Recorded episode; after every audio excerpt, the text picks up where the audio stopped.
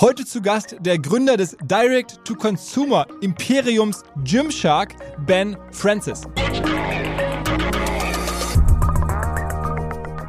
It was all organic. So I saved at Pizza Hut. Um, I saved up the money for uh, to run the business. I saved and saved and saved. We we built a profitable model, and we just allowed it to snowball and snowball over over the years to come. So we never we never took borrowing. We didn't do anything like that. And the reason that we could do that is because we built a sustainable, profitable model. And the, what makes the model so profitable is, is that there's no middleman. I mean, so you're, so you're yeah, selling exactly that. You remove the layer. You'll often find that when people sell into retailers, they'll sell into the retailers, and the retailers will essentially double double their money on the product. Because we didn't have that, it meant that we could sell the highest quality of product at a cheaper uh, price than some of our larger competitors, whilst also remaining profitable and, and high in growth.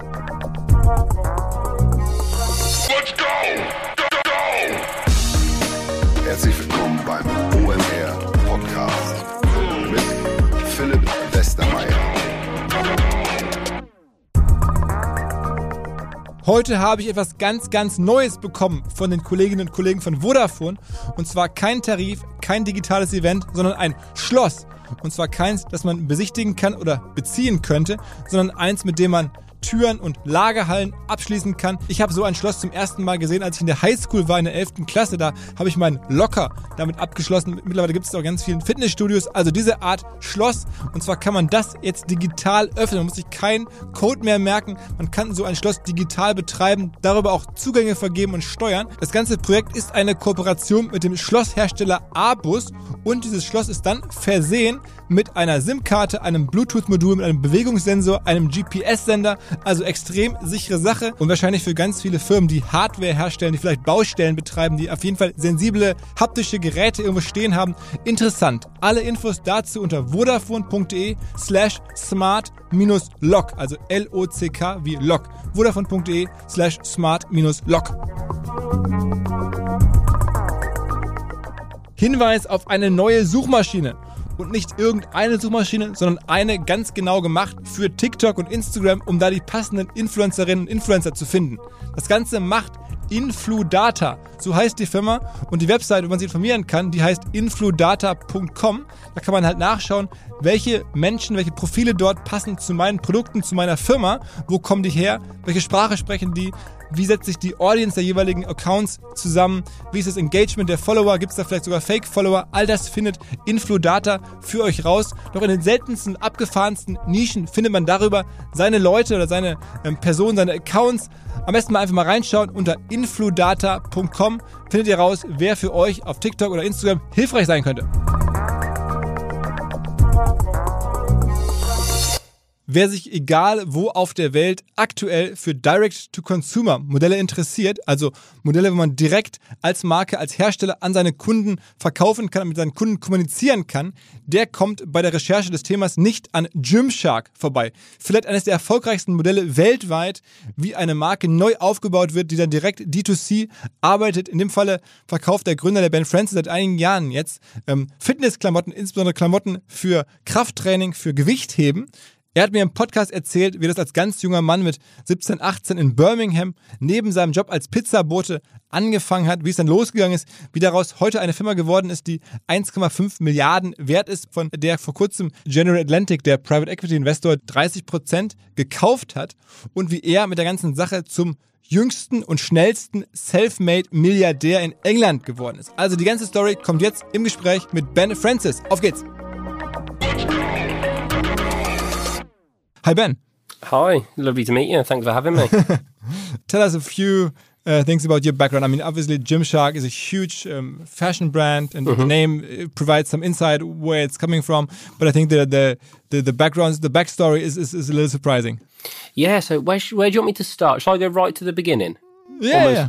So I I um so I grew up in the West Midlands of the UK. Um, my parents were very very hardworking. My mum works in the NHS, which is our national health service here. My grandparents both ran their own business. Um, and as a young kid, we do work experience here. I think it's about 13, 14 years old. Um, so I did that with my granddad. And what we would do is we would drive around and we'd line furnaces. So for those that you aren't aware, imagine a huge oven that heats heats big metal objects up, and we would line line them with brick and uh, ceramic fiber, basically. And when I was working with him, he would tell me all these stories about how he started his business, the risks that he had to take. So I was sort of exposed to entrepreneurship and business at a, very young age. And um, the risks that he took were massive. They were absolutely huge. He risked sort of their their house, their livelihood that my mom and her sister and my nan grew up in. Um, so interestingly enough, when it came to sort of 16, 17, 18 years old for me, I, I didn't really, I wasn't as fussed about risk because I realized that he took so much more bigger risks than me. So I Mm-hmm. just, I just started making things. I made websites, I made iPhone apps and um, the the seventh website that I make, and I make a point of talking about it being the seventh website because I feel like everyone seems to assume that it's like one thing tries and it, you try one thing and it blows up, which isn't the case. Uh, the seventh website that I created was Gymshark, and it's um, the the website was built um, purely because I loved fitness. I absolutely adored fitness, and I loved watching fitness YouTubers. I watched um, Jeff Seid over in the States, Matt Ogus and Chris Lovato in the US. There was a guy called Lex Griffin here in the UK. And there was one of my heroes actually was a German guy called Alon Gabai. I don't know if you've heard of him. Um, and he was one of the original fitness guys and basically spent the first two years of the brand hand making the clothes. Um, and it's blown up into, to your point, a 1.4 plus billion dollar brand that it is today. okay. When did it all start? I mean, uh, when when was the first uh, videos two- you watched? 2000, uh, so 2012. So I obviously followed these guys before that. Um, But it was 2012 when the brand was actually started. The the other thing as well that I forgot to mention is I um when I started the brand, uh, like I said, my thing I actually set the bar incredibly low. Um, I said all I want to do is start a brand so I can be involved in fitness. There there wasn't this sort of like huge, I guess, ambition that we now have. Um, and what I did is I couldn't afford stock to put on the website. At, at the time, my job was a pizza delivery driver at Pizza Hut. So I was earning about four or five pounds an hour. So I couldn't afford stock. So I loaded the website up with hundreds, it might even have been thousands of supplements um, and drop ship them from other retailers just so that we could get the website transacting and get essentially money flowing through the website. Um, I, I say that, but it took months to get the first sale. And then after that, it was then buying a screen printer, buying a sewing machine, and then spending the next two years hand making the product. And, and where did you get the first traffic from? Oh, so loads of different places. It was a very, very typical entrepreneurial way to start the business. So Facebook was the the the, the main social platform of the day, which is which is weird now because listen, Facebook's still massive, but you've got Instagram and TikTok and Snapchat and all these different things. Facebook and YouTube as well. Um, this is a little bit of detail, but in uh, back in the day, you didn't have to pay for Google Shopping. So what you could do is you could you could basically have loads of different products and you could have different keywords in. So I think at the time uh, you might have seen over in the states there was Jersey Shore which was blowing up. So I'd call a product Jersey Shore shorts, and then you'd have Gymshark shorts, and one product would have like seven or eight different names. But because Google Shopping wasn't paid, it would rank all these different keywords. So people would search Jersey Shore, and Gymshark jer- shorts would would pop up essentially in in, in Google. So there was a lot of sort of different, I, I don't know what you call it, hacks almost to get to get traffic to the website as well as social media. So that's what we would call a social um, um, search engine optimization, basically, right? I Yes, search exactly that. And I didn't know that was what it was at the, in the day. Yeah, I had no idea, but yeah, exactly that. And we were just sort of working it out on the fly. How, how old were you at the time? Um, so I was about eighteen or nineteen years old. Hmm hmm And and you, were you like a fitness YouTuber yourself, or did you try to become one yourself? No, no. So I I fell in love with the gym at 16 years old, and the reason I fell in love with the gym is because, bef- so when I was 14, 15, I wasn't particularly good at school, and I wasn't I wasn't misbehaving, I wasn't naughty or anything.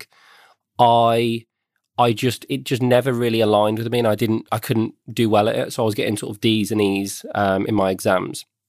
Now at 16 years old, I joined the gym. And at the gym, I was taught by people there that you turn up five days a week, you do the workout, you essentially do as you're told, whether you're feeling good, bad, or indifferent. Um, and I learned structure, I learned routine, and I learned how to force myself to do things that I didn't want to do. And I started to get results in the gym. So I then applied that to my school life, and all of a sudden, my grades went from D's and E's to A's and B's. So the gym at 16, 17 years old completely changed my life, and I just completely fell in love with it from that, that point on.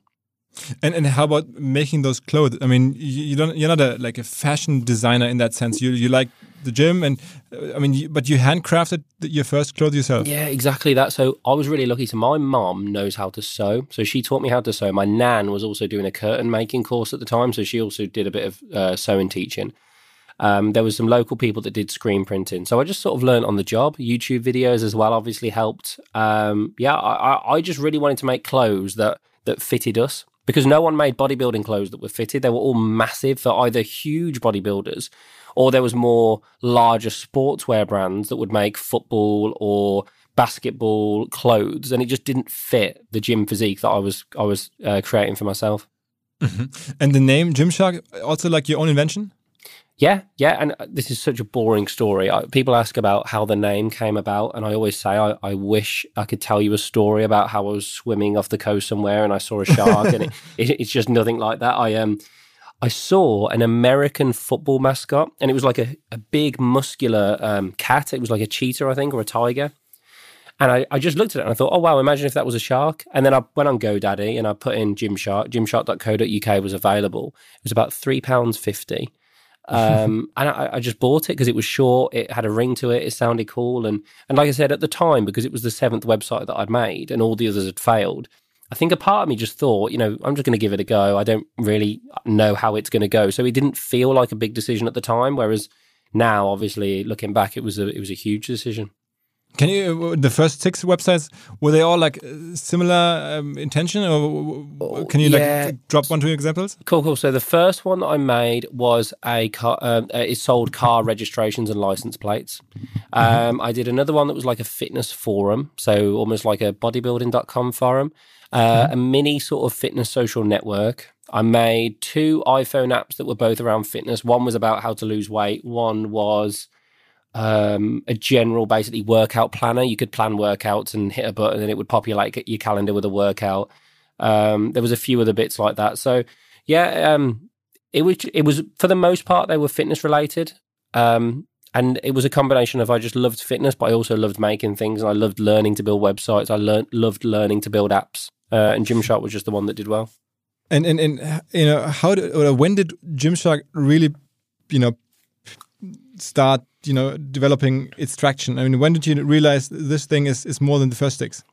So we we handmade the clothes for two years, and towards sort of about a year and a half, two years in, we so as kids in in Birmingham where we we grew up, there's an incredible expo called Body Power, and at the time it was one of the best fitness expos in the world. Um, it was up there. I think the best two events were probably Body Power in Birmingham and FIBO in Cologne. I don't know if you've ever visited FIBO. in Yeah, yeah, yeah. Um, and we would go there every single year. And one year, I just thought I I've got had this gut wrenching feeling that we had to be there. So I um I went up to the show organising stand that was over in the corner, and I said, right, I've got this small brand. I've just started it, and I really want to to to exhibit here. I want our brand to be here. Um.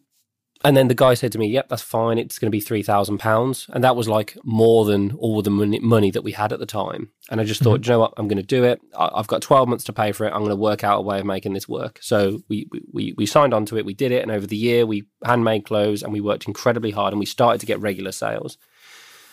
Come round to the event the next year, we'd earned enough money to not only pay for the floor space, but we'd booked a, a, a- an incredible stand, and we'd also had a little bit of extra money. Now we used that money to ask the the YouTubers that we we admired and adored to come to the event. So we flew over a couple of guys from the states. Uh, Lex came down from the north of the UK, and Alon came over from Germany. And these guys just came to the event just because, again, they'd, they'd never been there before, and everyone knew that the Body Power was the best um, was the best event around. Um, we we did this event, and I mean, to sort of to cut a long story short, we were doing about three hundred pounds a day in revenue before the event. Um, the event went so incredibly well that afterwards, when I turned the website back on, we did thirty thousand pounds of revenue in the first thirty minutes of the website being live. Um, we completely sold out of everything, and and that was the moment where I realised that we were onto something truly special. And how come you had the website shut down during the Bec- event? because this is this is just shows the size of the business. Because we weren't at home to make the product, we had to turn the website off because people would be Okay. ordering because we couldn't Okay. make the product. It's crazy, isn't it? Uh, I mean, so in the end, the the the the, the ignition or the, the starting point of, of, of Gymshark is a live event. It's, it's, yeah, it's a show. And, and, and do you know what? So the, looking back at the time, I had no idea what was going on. Now, looking back, what we'd done is we'd accidentally created the marketing mix that we very much use today, right? So we had product that was launching at the event, which wasn't actually available online because the website was off. So we'd sort of accidentally created scarcity. We did the in real life event, so the core lifters were there. And then after hmm. the event, by the way, me, the staff, the athletes, and the, the, the, the fans, we'd all go and lift. And we'd lift in the gym together as a group, and we were building a community. And people would post on Facebook and so on about the lifting with the Gymshark guys. And all of a sudden, Gymshark was blowing up that weekend and going viral over social media. So all of that, you had scarcity, you had the influencers, you had the offline event, you had the community being built on social media. We'd accidentally created what is now to many online um, companies the the go to way of marketing a business. Um, and yeah, we we sort of struck gold.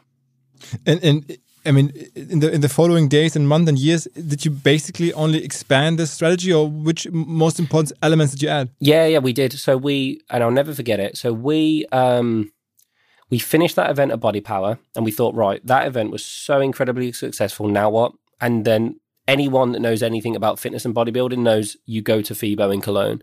FIBO in Cologne is the biggest fitno, uh, fitness event in the world. I think. I don't know what the numbers are like now, obviously, because of COVID and everything. But at the time, there must have been about a quarter of a million people that would go to this event. It was something like that 200, 250,000 people from all across Europe. So I was calling up the guys over in Cologne. and I was like, right, so Body Power, I need another stand next year. FIBO Cologne, what do I have to do to get in the door, sort of thing. Um, so we did the FIBO event in Cologne, and again, same thing. We brought all the athletes about. Cologne went incredibly well. Then after that, we booked Body Power again, FIBO again. We booked into Columbus, Ohio, Los Angeles, uh, Melbourne, and Australia, and we just we just expanded and expanded and expanded. And we actually spent the next the next year just traveling the world. And and it was always event based. I mean, you basically um, backpacked, or how you, how you call it, you piggybacked on um, on on on your existing events. You didn't even create your own events. It was No. piggybacking on others. Exactly that. And then what we were doing is so we were in Cologne, and again, we would finish up and we would go and live with everyone, and we were creating these communities across the world. And even now, you see hotspots. You see the UK as a hotspot. You see Cologne in Germany and Dusseldorf um, just over the road as a hotspot. You see California as a hotspot. You see Columbus, uh, Melbourne, Australia. So all these hotspots of Gymshark community, core core community. Funnily enough, are where all these original events were that we did. And when did you stop making those clothes yourself? I mean, when did you ask other people to, to make those clothes for you? So, so it was after the success of the first event, and that's when. And we'd done bits before. We'd worked with different factories, and people had done huge favors to me around the world. Um, but the the time where we officially stopped making our own clothes was just after that first event, and that really helped because then we could travel the world and have things produced. Uh, my brother would stay at home um, with a couple of the other guys and, and ship out the orders, whilst we were essentially just doing, I guess, a marketing world tour. And then where's uh, where are Gymshark uh, clothes made today? So they're made all over the world now. So we make a lot in Europe. We make a lot in uh, places like Portugal, Turkey. Then uh, the vast majority of our cotton, for example, comes from the United States. We do a lot in places like Taiwan, Bangladesh. So now, because of our scale, we're very, very distributed in our production. Um, and then in terms of the distribution, that comes into uh, centers around the world. We've got um, DCs in um, Belgium, we've got DCs in the UK, in Canada, in Australia, and we're also opening up two new distribution centers in the United States soon as well. And are you uh, to that day? Are you the like obviously the founder, also the the CMO basically, and also the the the head designer, the the, the creative uh, chief? Yeah, so so I was. I'm not anymore. So we've got an incredible leadership team now. So I, I'm listen. I'm still full time in the business every single day, and I've done a bunch of different roles. So I've done a chief marketing role. I've done a chief product role, uh, chief brand role. Um, I work very closely with our data team as well. So I, I, I essentially have focused the last sort of you know eight years on for for the most part the front end of the business. And when did Instagram kick in? I mean, I, I- f- f- from today, it, it looks like Instagram must be a huge lift for you. Yeah, in, Instagram's great. Uh, we were again an earlier adopter on, onto Instagram. We saw Instagram very early on as being a, a great platform moving forward. Uh, Instagram is brilliant. Um, we do a lot on YouTube, on Facebook, on Instagram. Uh, TikTok is huge for us. It's a brilliant, brilliant platform. They're great to work with as well. So we definitely do a lot there as well. Which platform would hurt the most if it was taken away from you? Oh, that's it. I've never been asked that question before. Um, that's a good question. I would. I don't know. Listen, I think Instagram is great. So I think probably if it was today, it would be Instagram. But I, when I look forward, I think TikTok is a is is the opportunity. And and how do you present yourself on, on, on Gymshark? I mean, obviously now you have different accounts, Gymshark uh, Woman, uh, Yeah. d- different different sub accounts. But like, is, is what's the what's the recipe today to to like uh, create large audiences? So the one thing I would say is I think you have to be really aware of who the the people that are following you are. Um, I, I know I've heard people talk about almost just post every day, and I think for for some people, I think that can work incredibly well. Um, personally, I think you really need to. I think one brilliant post is worth significantly more than a hundred average posts. Um, and just because of the nature of the algorithm, the way that things can go viral, I think you have to just think about quality of content and everything that you do.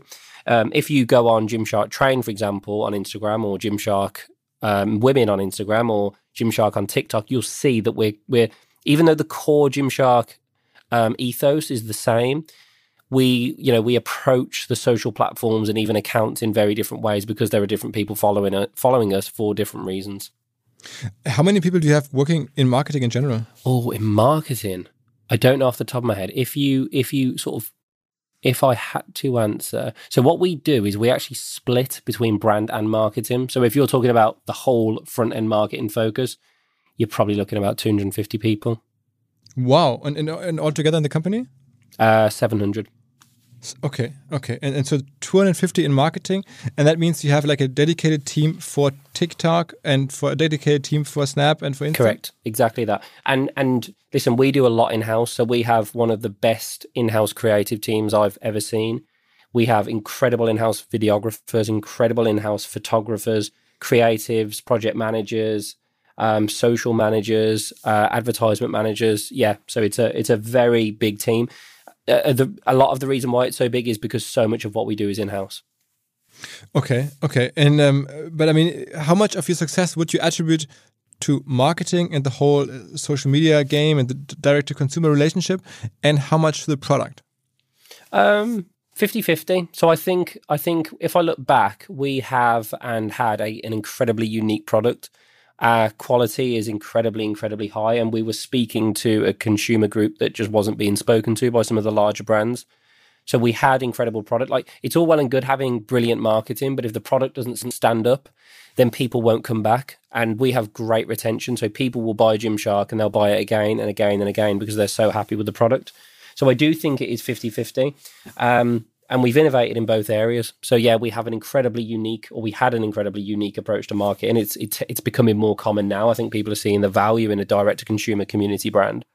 Um, and uh, sorry, go on.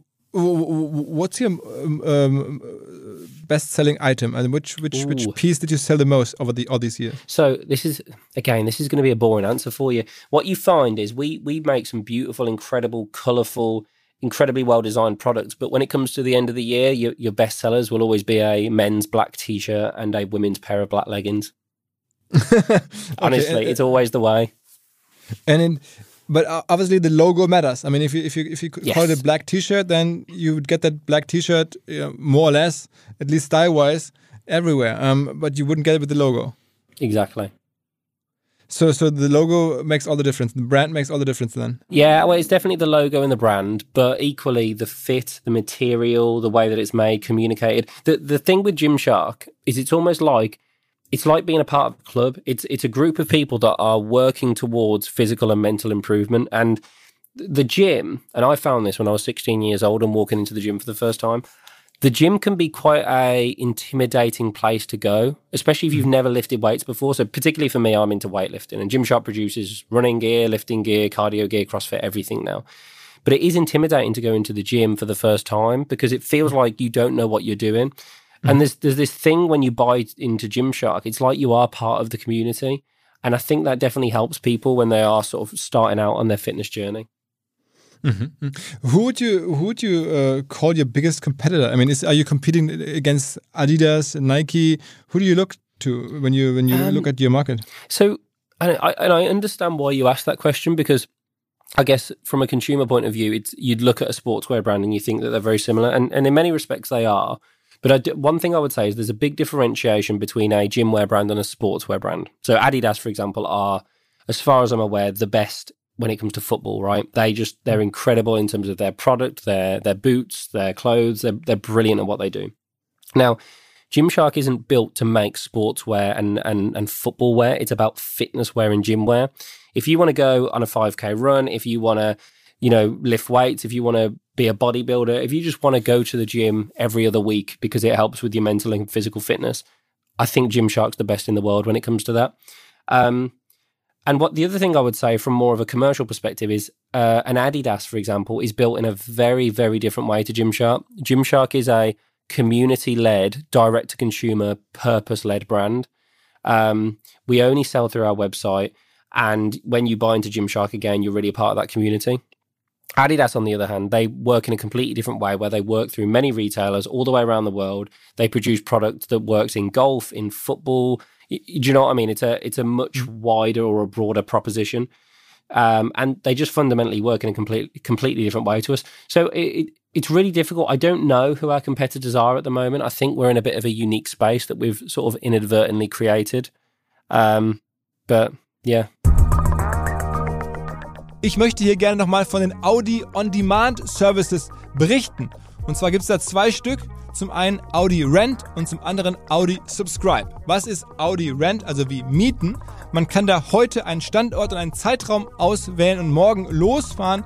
Zum Beispiel geeignet für Wochenendfahrten, für Gewerbefahrten. Man bekommt zielgenau den Audi, den man gerne haben möchte, lernt mal so andere Modelle kennen. Man bekommt da auch Modelle, die man nicht so einfach beim Vermieter ähm, an der Ecke bekommt. Das Ganze dann mit Vollkasko, unbegrenzten Kilometern, keine versteckten Kosten. Also Audi Rent vielleicht mal überdenken, statt dem klassischen Mietmodell. Und als zweites gibt's Audi Subscribe. Das ist die Lösung zwischen Rent auf der einen Seite und der ganz langfristigen Lösung Leasing auf der anderen. Dazwischen passt halt für so vier bis zwölf Monate perfekt Audi Subscribe. Man kann sich da auch ein Fahrzeug von Audi auswählen, das nicht bei einem Händler in der Nähe abgeholt werden muss, sondern das dann direkt von Audi vor die Haustür geliefert wird für diese Zeit. Man bekommt dann, dann nochmal andere Modelle, kann zum Beispiel einen e-tron ausprobieren, kann ich nur empfehlen. Also das ist die Möglichkeit Audi Subscribe, dazu wie gerade erwähnt Audi Rent. Wer das ausprobieren möchte, einfach mal nachschauen, audi.de slash OMR. Man bekommt übrigens hier als Hörer dieses Podcasts 5% auf das erste Angebot mit dem Code OMR 2021. Und noch ein kurzer Hinweis, das Ganze gilt nur für Angebote von maximal drei Tagen. Ähm, die Reservierung könnt ihr vornehmen bis Ende Juli und ihr müsst den Code in der App oder auf der Website dann eingeben, wenn die Online-Zusammenfassung der Buchungsdetails kommt. Also alle Infos audi.de slash OMR nicht vergessen, den Code einzugeben, wenn die Zusammenfassung der Buchungsdetails zu sehen ist. Auf geht's! I mean, you, you must have been approached quite a bit by by retailers asking you to to sell their your clothes directly to them as well. I mean, not not to the end consumer, but also to like major Yeah. stores or, or, or chains or all that. Exactly that we were, and we, we we did something a few years ago, which I'm really proud of, and I would advise any any entrepreneurs listening to really think carefully about this. Is we we drew out how we saw the future of brands, communities, and retail, and one of the things that we thought wouldn't happen is we saw we, we didn't see the future of brands as being a brand that was built in the old model. So that the old high street model, when when you know many of our parents and grandparents would purchase their product from the high street, what what a lot of the, the greatest brands in the world would do is they would create as much product as they can to put into as many stores as they can to please as many people as they can. And that was an incredible method of growth back during the high street era. But what that led to is slow, cumbersome brands that produce a huge, broad range of products and don't truly understand their consumer because you'll all, always have the layer of the retailer between, right? So uh, a large brand might sell product into a retail store, and at the end of the month, they'll know that that retail store sold 10,000 black t shirts, but they don't know who to, they don't know why they were buying it, and, and there's no connection there. So we thought that the future of brands was a community focused direct to consumer model. So yes, we have had lots of retailers offer some really big numbers to stock our product and we could have grown the business significantly more quickly than what we have. But because we don't see it as the future of the way that brands work, um, we essentially said no to those to those requests. Never, never uh, uh, all these years. No, we we we don't we don't work with retailers. We did a a very a small couple of deals in the first sort of twelve months of being a business, but since then, it's every single sale goes through the Gymshark website. Okay. And in in any other outlets, I mean, you sell directly on Instagram or any any any like on other online way to sell except for your website? Uh, no, we're launching an app soon, but everything is through Gymshark own channels, no third parties, essentially. Okay. Oh, and then did you ever think about like spilling over into other um, areas? I mean, you just call it the, the, the gym wear and, and, and, and weightlifting uh, wear, but um, I mean, uh, the stuff you, I mean, look at your Instagram account and the stuff you wear looks a little bit like you could also wear to the office today. And in digital companies, you can, that's the way you, people come into the office. Yeah, and I Um, wear it every day to the office. Exactly. Yeah, it's more Uh, like that athleisure trend, isn't it? Yeah, exactly. That was what I was looking for. Athleisure or athleisure. Yeah. So so it's it's basically become like everyday clothing, right? For for for office jobs as well. That's that's something you would accept for your for your products to to to be worn to the office. You you you wouldn't complain about that. Correct. Yeah, yeah. So we we design our product with purpose in mind. So we'll design, you know, men's shorts, understanding that, that you need to be able to squat in them, you need to be able to deadlift in them, and, and bottoms and so on. Um, so it will always have that purpose um, built into every thread. However, if people decide to wear it to work, as I, uh, to your point, they are more than ever. I do it every single day because people want to be comfortable, they want to look good, and a lot of people are now going to work and then the gym immediately after work as well. Um, I think it's great that people are wearing our product outside of the gym as well. Okay, and, and it's, it's it seems like a major trend that you're profiting from. Yeah, yeah. And listen, during the we've made some brilliant decisions in building this brand, but equally we've been extremely lucky. And I think this is this is a huge tailwind to your point in terms of for, on a macro scale, people are wearing fitness wear outside of the gym. So you're right, we've definitely benefited from that. Oh, oh, okay, and then um, like in, in terms of of, of um, growth, can you like give us some numbers over the past years? I mean, maybe revenue wise, and, and whatever you can you can share. Yeah, yeah. So so Gymshark's grown rapidly. We were we were the fastest growing business in the UK a few years ago. Uh, a couple of years after that, we were the fastest growing profits. So we're a very profitable business as well, which I'm really proud of, despite the constant reinvestment in the brand. Um, and it feels like an outdated figure saying this now, but because we're in June. But but last calendar year, um, Gymshark through its website alone sold um, half a billion US dollars worth of product. So it's it's been a huge growth curve. It's and that's basically naught to half a billion US dollars in in eight years. And you know we're halfway through 2021 now, and we're seeing even more incredible growth. And and where is that all coming from? I mean, is it? I mean, the the, the old the old pattern that you described is it still like there's just so much.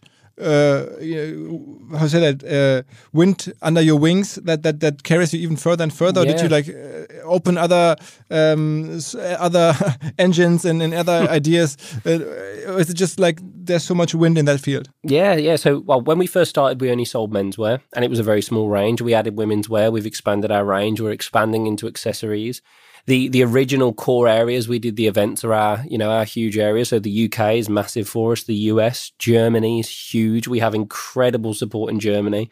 I always love going to Germany. We did we did an event before the pandemic in in Frankfurt. Um, and it was absolutely brilliant. So, so thank you guys for all of your support as well.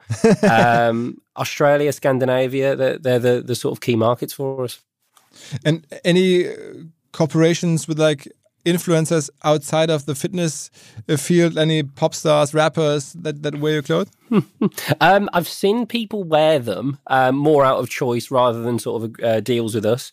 Um, but yes, like tons of people wear them now, and it, it's really cool to see. Like you say, it's it's this whole thing of the gym is now more than the gym. Like to your point, musicians are wearing it, uh, people are wearing it to and from work. It's it's really cool to see.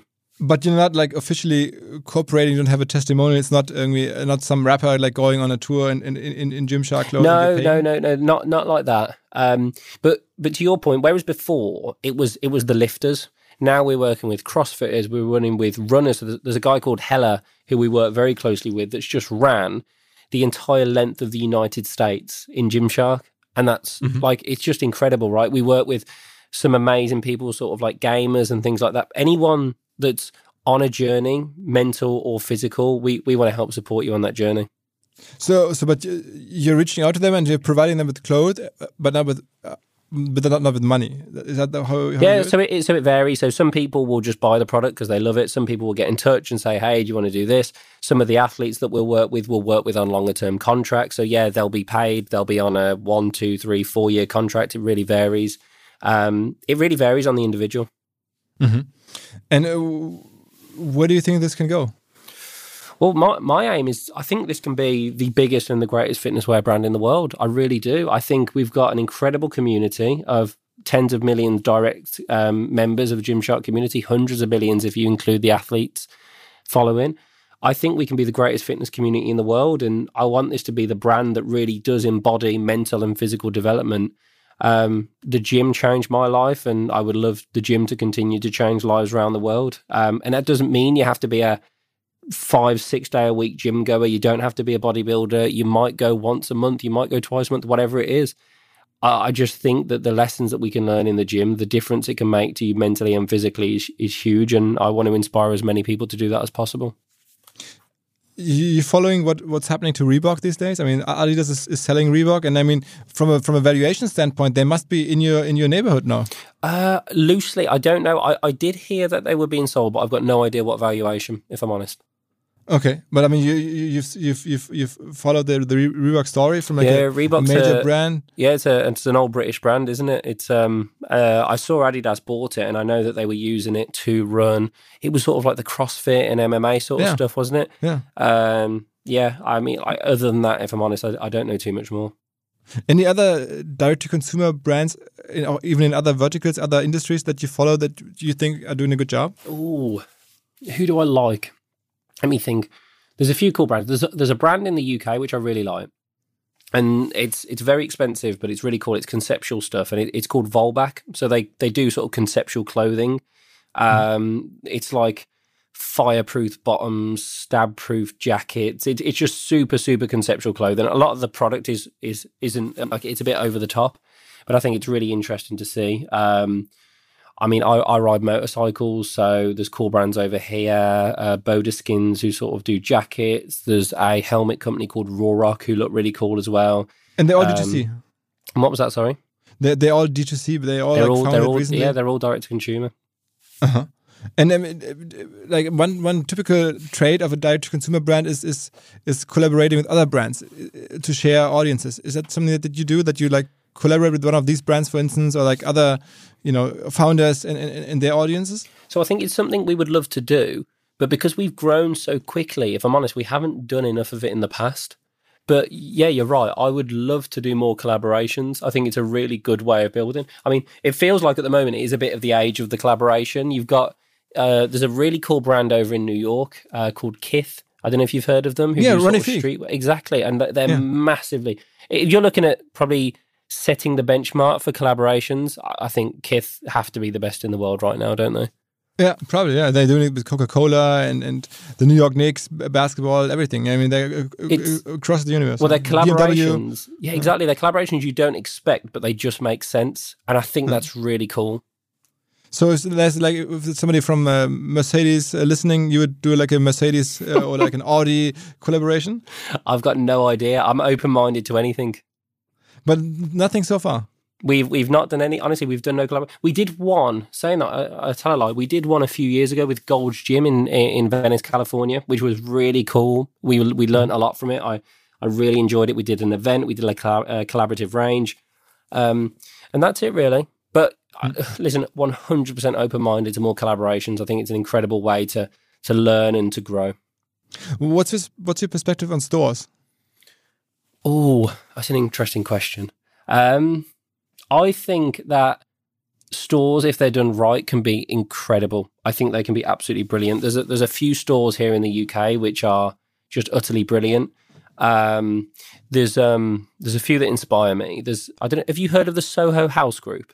Yeah, yeah. there's sure, one. in, sure, there's sure. one in Berlin, I think. Yeah. yeah. Um, they they're incredible because they're very. I, I could I could pop you into um, Soho House Berlin or Barcelona or London, and they all look quite different. but you'd know that they're all part of the same group. And the the way they approach aesthetic and interior design and service, I think, is incredible. Um, I think they're doing offline incredibly well. There's a um, there's a store in East London called the Bike Shed. So I, I think I, I've mentioned I'm into my motorcycles, and it's like a a community hub for anyone that's into motorcycles.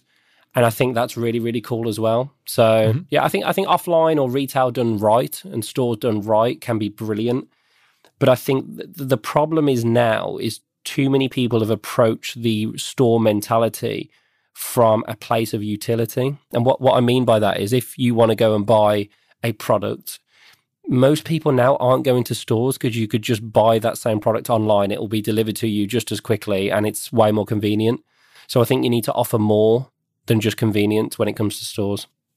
I mean, you, you recently opened uh, a place called a lifting club. I mean, when, Yes. you, when I follow you on Instagram, I see that you, it's basically a gym that you've started. And I mean, is that your first uh, step into uh, like offline owned properties? Yeah, so that's really cool actually. So that is is the lifting club is next door to our office and it's on our sort of campus in the West Midlands here. And it's it's um it's it's a staff and basically plus one plus two of each staff member. It's a it's a staff only gym basically. And you're right, not only is that incredible for the staff and the workforce and their friends and family, but it's a little bit of a test of okay, so if we were to do something offline, how would it work? And now we've got this internal test that we can use and run every single day. So it, it's sort of a a dual pronged approach. So we're, we're learning a lot from that. And and by the way, I, I also think it's probably one of the best, if not the best, staff gym in the world. Mm-hmm. And, and you, you're thinking of, of, of, of you know, uh, opening more of that around the world? I don't know, if I'm honest. We've we've we've been running the lifting club for a while. The the vast majority of its life, it's unfortunately been in lockdown due to COVID. Um, But I'm again, I'm open minded to anything with with things like this. You just recently said that, that data plays an important role for you. W- What exactly is, is data for you? What data do you look at? Uh, I mean, data in, in every every sense of the word. So we could be looking at web visitors. We put, could be looking at revenue. Um, you know, we could be looking at what products are selling the best. Like, is there more opportunity for different types of products? So if our lifting stringers are doing particularly well, do we need to double down on that? It could be, you know, usage of our conditioning app and fitness app. Are people using it regularly? Are people dropping off? What what's you know what are things like that like? It really varies. What's what's the core or key uh, KPIs um, that you look at like every day or every week to to understand the business? Um, so it could be things like stock turn. How quickly are we moving through our stock? Uh, you know, super basic things, revenue, um, gross margin, all these sorts of things. It's it's it's fairly standard uh, across retail businesses. Uh, lifetime value uh, for a community-led brand. It's all around community growth. How big is the Gymshark community and the wider community? Which channels are growing the most quickly? Which which are engaging at the highest rates? Because like following's great and everything, but if people aren't engaging with you, it's it's fairly pointless. So engagement's really important to us well as well. So so so every day you check into your Instagram app or a TikTok app and look at the the growth numbers, interaction numbers. Yeah, I, I check regularly. I wouldn't check every day, but I hmm. would I would sort of have reports sent over to me every so often, and I'm always interested to have a look. And I mean, uh, talk about a bit, bit like the investment side of the business. I mean, uh, you you you started the business by yourself and no external investors. And uh, what's the develop, what's been the development there?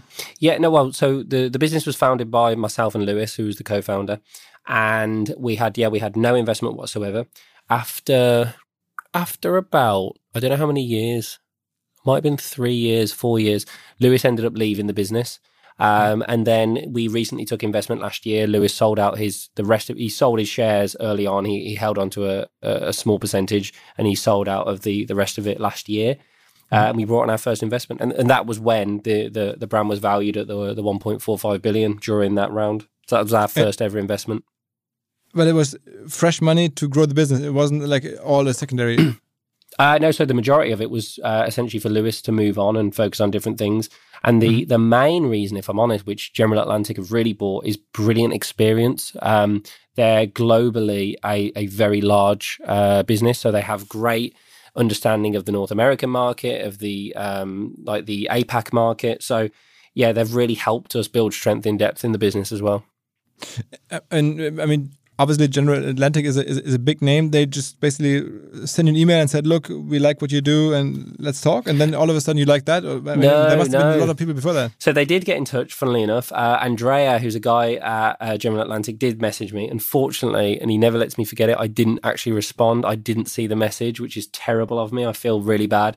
Um, but we we we came to the point where, and I, and I was told this a few years ago. I was told if you're ever going to bring on an investor or raise money or anything like that, then do it when you don't need the money because it means that you're not it's not about being in a position of power but it, it gives you flexibility right? If if things aren't going well you don't have to do it. Um so we thought right we don't need it now but we really have global ambitions so we essentially started off a process and we we we said to uh, a, a group of uh, a group of companies that this is what we're looking to do. And a group of companies came back to us and we started having conversations. And then we we sort of whittled it down a little bit to a final three companies. And and then eventually the final one was was General Atlantic. And the, the reason that we went with General Atlantic were the reasons I just mentioned. Their their global um, you know outreach their stretch their their competency across the world is just incredible but the main reason why we went with General Atlantic is because culturally they completely understood the Gymshark brand. Um, they're absolutely brilliant to work with. I, I couldn't recommend them enough. And uh, I mean, all these years before they they stepped in, how did you finance the business? I mean, it's like one of those typical problems that you have, especially in, in, in commerce or in, in, in you know once you produce your own stuff, you always have to to to pre-finance a new production, a new series of products. Um, did the bank did do that, or like how did that work? No, no. So it was all organic. So I saved at Pizza Hut. Um, I saved up the money for uh, to run the business. I saved and saved and saved. We we built a profitable model, and we just allowed it to snowball and snowball over over the years to come. So we Okay. never we never took borrowing. We didn't do anything like that. And the reason that we could do that is because we built a sustainable, profitable model. And the, what makes the model so profitable is this that there's no middleman. I mean, so you're, so they're Yeah, you- exactly that. You remove the layer. You'll often find that when people sell into retailers, they'll sell into the retailers, and the retailers will essentially double double their money on the product. Because we didn't have that, it meant that we could sell the highest quality of product at a cheaper uh, price than some of our larger competitors, whilst also remaining profitable and, and high in growth. Fangen wir heute mal so rum an. Die Gewinne der Firma, auf die ich jetzt hinweisen möchte, werden am Ende des Jahres komplett entweder eingesetzt für karitative Projekte, also Kindergärten, Schulen, Alten- und Pflegeheime, oder sie dienen der medizinischen Grundlagenforschung. Wer macht sowas? Klar, eine Firma, die sich in einer Unternehmensträgerstiftung befindet. Und welche Firma ist das? Sie heißt Dr. Pfleger Arzneimittel und die produzieren diese legendären Halspastillen, die Ipalat. Ipalat ähm, helfen bei allen Arten von Problemen mit der Stimme, sei es nun Halskratzen, Heiserkeit, Hustenreiz. Und es gibt so Szenen, wo man schon Tagesschausprecherinnen und Sprecher bei On Air erwischt hat, wie sie diese Pastillen nennen. ESC-Sängerinnen haben auf die Frage nach ihrem Erfolgsrezept geantwortet, Ipalat. Viele Podcast-Hosts nutzen Ipalat. Das Ganze bedient sich der Primelwurzel, Anis und Fenchel, das steckt da drin. Das Ganze gibt es seit 1937 in Apotheken. Also, wenn ihr irgendeine Art von Stimmthemen habt, denkt an Ipalat und denkt an die Kollegen, die mit dem Geld Gutes tun. Das sind die von Dr. Pfleger. Und übrigens, Dr. Pfleger Arzneimittel ist jetzt auch Teil des exklusiven Kreises an Partnerfirmen, die wir OMR Family Member nennen.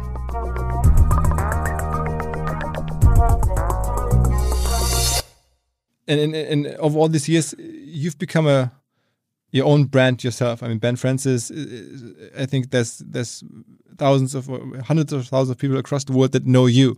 Um, what, what role uh, did that play?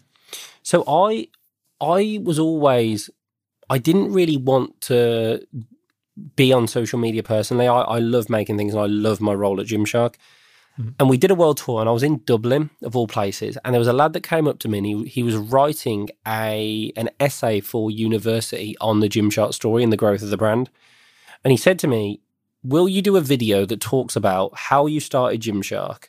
And, mm-hmm. and that's it, because I, I just need it for my, my thing. And I said, I'll tell you what, I'll, I will do this video. I'm going to do the video because I, I get I, I would get it asked all the time. Everyone would say, "How did the company start?" I would love to know the story.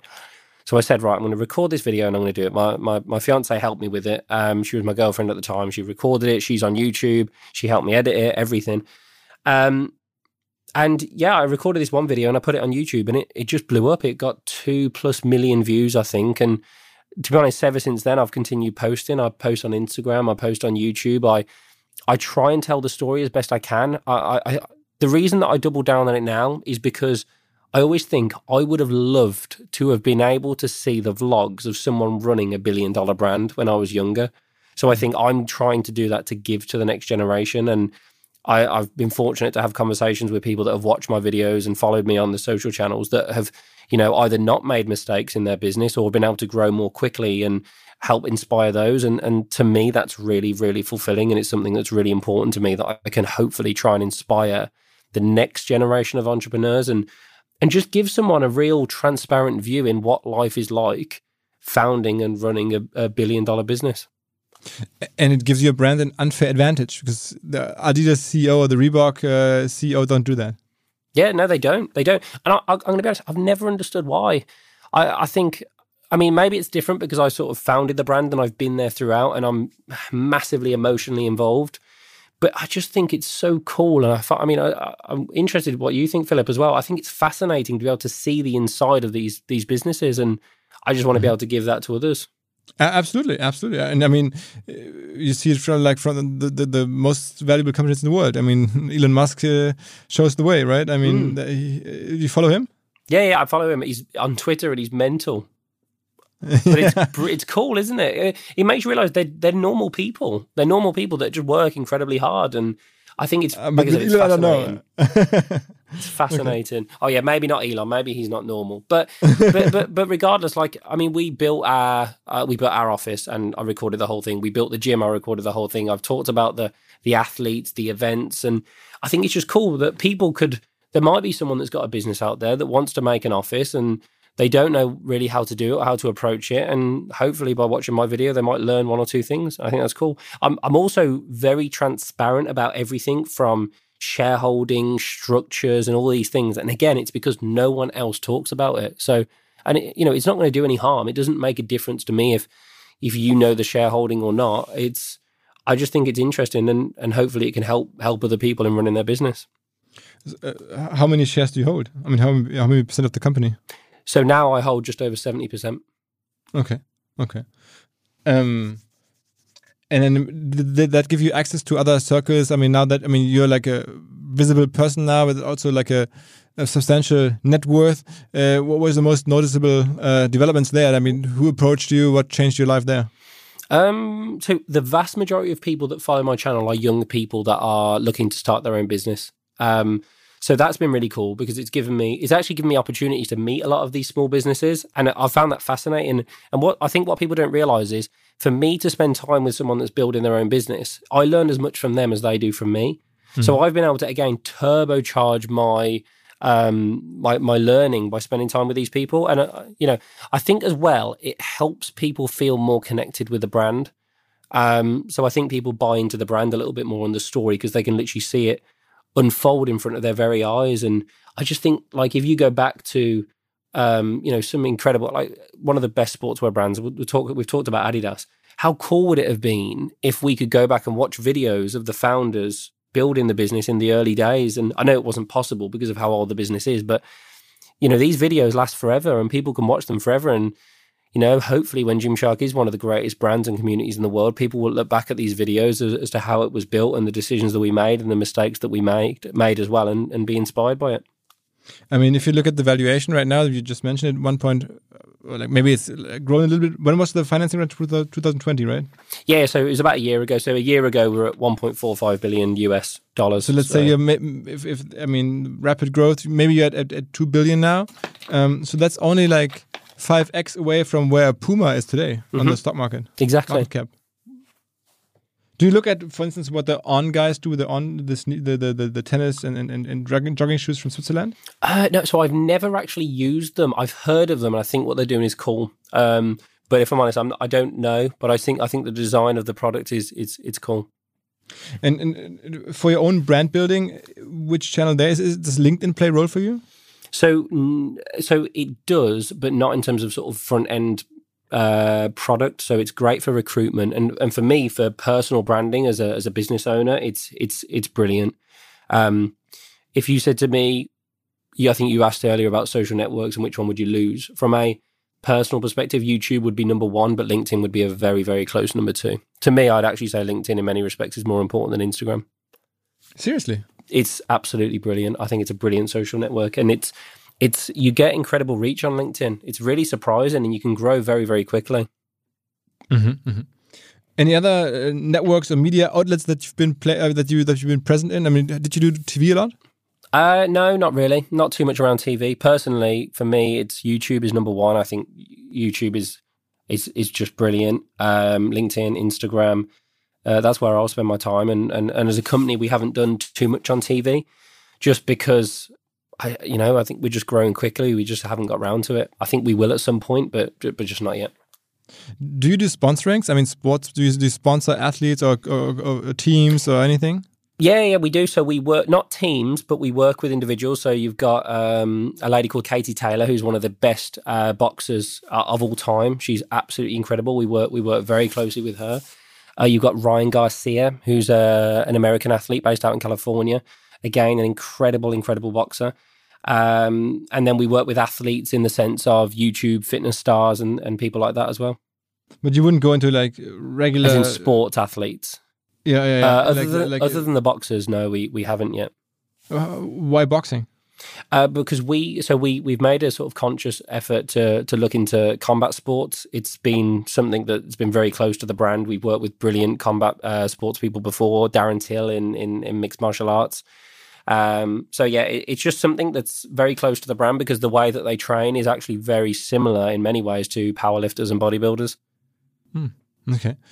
Do a lot of uh, you know classic traditional brands approach you and ask you about how they can transform their company, their business into a D2C Um, business? Not in our space, but other brands do. So I don't know, some that, that might not be uh, related to us, and, and a lot of smaller brands as well will sort of get in touch and, and ask a few questions as well.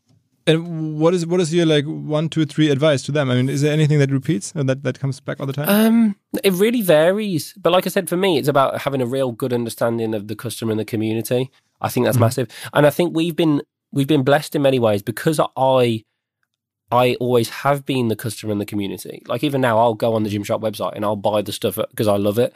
Um, even if I didn't work at Gymshark, I would buy Gymshark. I would follow Gymshark because it, it inspires me seeing the stories of the individuals and the people and the groups on the on the social channels. Um, so that would be the main thing, just a thorough and deep understanding of the customer and the community. And again, we've been lucky because it's because I am it, and a lot of the people that work at Gymshark are the community. Uh, one thing I hear a lot is is you have to be really responsive. I mean, so so if people like write to you on Instagram or write to you on LinkedIn, like there's this Gary Vaynerchuk myth that you have to respond and try to like you know respond to everybody and then Mm. spend hours in a day like responding to social media messages and, and posts. Do you do that? I I get lots of messages, probably not as many as Gary. I can't imagine how many messages Gary gets. Um, I respond to as many as I can within reason, but I do work all hours of the day as well, so um, I definitely don't respond to all of them. But and you don't see it as part of your work. I mean, in some cases, I, I- look at D2C creators here in Germany, and they see it as part of their work life to spend like four hours of a working day to basically interact with the community. That's interesting. So I know I do it after work. I'll do it just like after work when I'm chilling out, just just more because I'm interested. I find it fun. I do it Okay. in the gym and things like that. But yeah, Um, you, you just uh, talked about like inspiring the next generation. What, what's your number one takeaway that you want to like pass on? so the for me this is the, the most important thing for the next generation is whilst you're young i think you need to just try things um don't fall for some sort of illusion that Gymshark just sort of happened out of nowhere. It was the result of it was these six failures beforehand. Um, the likelihood of anyone starting anything and the first thing succeeding, or even the second thing or the third thing succeeding, is extremely, extremely low you have to be prepared to fail and you have to be prepared to try new things. And I think those that can fail and come back with enthusiasm and excitement and go again, uh, you know, because they're truly passionate, I think those are the ones that succeed. And, and can you expa- uh, imagine expanding into other areas? I mean, now you're doing uh, clothing. I mean, it feels like you have this community, and there's uh, you can do more with that. Yeah, listen, we'll definitely be expanding into other areas and, and, and a more broader approach to fitness. Um, but those plans are sort of currently in in, in progress at the moment. Um, uh, la- last question. Um, I mean, you you you you're making um, quite a lot of money. Are you also like investing some of that money back as an investor into other companies? Uh, so I've not done any of that yet. Um, I'm definitely open minded to it, um, but I've not done it yet. But it's something that I'm definitely going to be looking at in the next year or two. And is is there other entrepreneurs that inspire you? I mean, you look at like a Phil Knight who founded Nike, or Mm. like uh, people like that. Yeah, I think he's massively inspiring. Um, yeah, I'm inspired by you know the people that you'll know about Warren Buffett, Elon Musk. I mean, I'm inspired by my parents, by my grandparents. Um, yeah, I, to be honest, I'm inspired by the people that I work with, the Gymshark athletes. Um, I, I really try and learn something new from every single person that I meet. Um, and again, I, I can take little bits of inspiration as well from everyone that I meet too. Okay, okay. Ben, thank you very much for doing this. So thank you. This has been amazing. It's been really cool to chat. You need to come. And, you need to come and visit Gymshark HQ at some point. You need to come and fly up. Yeah, that's in Birmingham, right? Exactly. Yeah, and and you you, you plan on staying in Birmingham? I mean, is, is Birmingham a good place for that? Yes, yeah, I love it. It's absolutely brilliant. It's where I grew up, and it's absolutely brilliant. Um, yeah, we're going to be, yeah, we'll be doing more events in Germany as well um, as soon as we can, COVID permitting. So hopefully, I'll be able to see you guys in Germany too. Yeah, yeah. And you never never been thinking about moving to London or anything? Uh, listen, I think London is an incredible city, and I absolutely love it. But I, I was born and bred in the West Midlands. Gymsharks HQ is in the West Midlands, so I'm going to be spending the majority of my time in the West Midlands for the foreseeable future. Okay. Do you care about football? I Soccer? do. I had a season ticket at Aston Villa. I don't know if you know the club. I'm a Yeah, yeah. huge Villa fan, and I have been my entire life. Who, who do you support? In, Germany or in England? I mean, in, Both. In England, uh, in, in in Germany, it's Schalke. Um, And in England, I look for the you know teams that have Germans on the squad. Right now, Liverpool with Jurgen Klopp and Yeah. um, Chelsea with the German guys um, Yeah. on the team. Um, but I mean, I was uh, the reason I'm asking is because you know there's you know, like with you and your like hometown emotions. Mm-hmm. It feels like at some point you're going to invest into Aston Villa and become an Aston Villa. sp- I feel. like listen, I would love that, but it feels like you're paying a lot of money for a very big headache. Yeah. who, who owns Aston Villa? Oh, I can't remember who owns it. They're, they're very good owners, though. We've got some brilliant owners at the moment. The, the fans absolutely love them. They're investing in the club, so So so no no oligarchs, no. Uh, it's. Uh, I, I, I can't remember their names, if I'm honest. They're, they're very, very but, but wealthy. English people. No, no, no, they're not English. Um, I can't remember where they're from, but they're very, very. They're, they're doing a great job, so I, everyone's very happy. All right. Okay. Okay. Thank you very much, Ben. Thank you for having me. It was great to chat.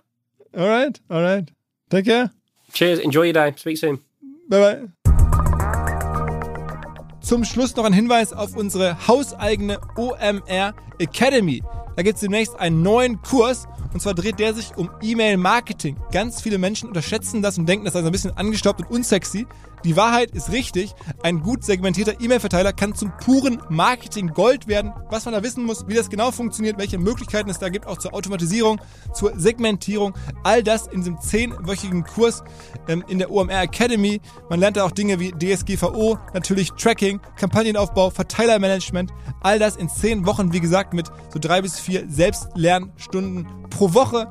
Alle Infos unter omr-academy.de. Der Kurs startet am 23. Juli. Mit dem Rabattcode OMR Podcast gibt es 10% auf alle Kurse. Auf geht's! Dieser Podcast wird produziert von Podstars bei OMR.